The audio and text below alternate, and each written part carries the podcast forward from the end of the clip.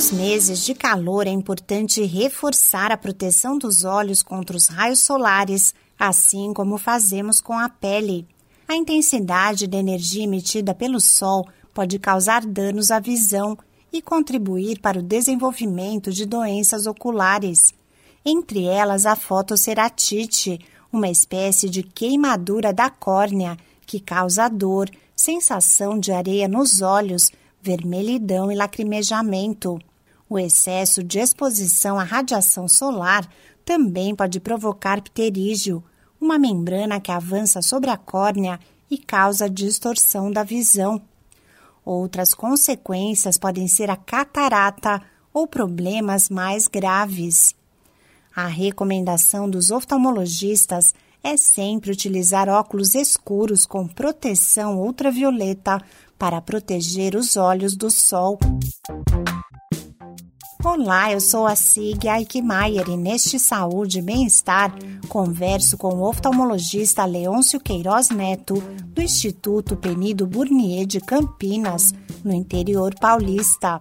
De acordo com o médico, ao adquirir óculos de sol, é fundamental verificar se o produto garante a proteção adequada. Geralmente vem no óculos um selo em que vai ter a NBR.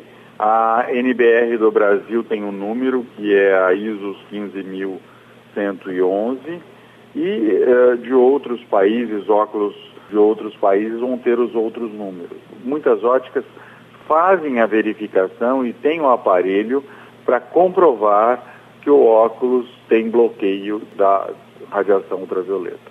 É uma película incolor que pode ser colocada ou no óculos de grau incolor ou nos óculos de sol. O oftalmologista Leôncio Queiroz Neto fala sobre as doenças que podem ser provocadas pelo excesso de sol na visão. O pterígio é aquela pele que cresce na superfície ocular, causando irritação, deixando o olho vermelho. A radiação ultravioleta aumenta em 60% as chances de desenvolvermos catarata e a mais séria de todas é a degeneração macular relacionada à idade, que geralmente acontece após os 65, 70 anos de idade e que há uma grande restrição da visão. Todos os efeitos com relação à radiação são cumulativos, ou seja, a cada dia que você tome a radiação vai adicionando efeitos maléficos dessa radiação. O médico diz que mesmo em dias nublados, existe o risco de 70% da radiação UV atingir os olhos e reforça a importância de proteger a visão sempre que possível. Esse podcast é uma produção da Rádio 2.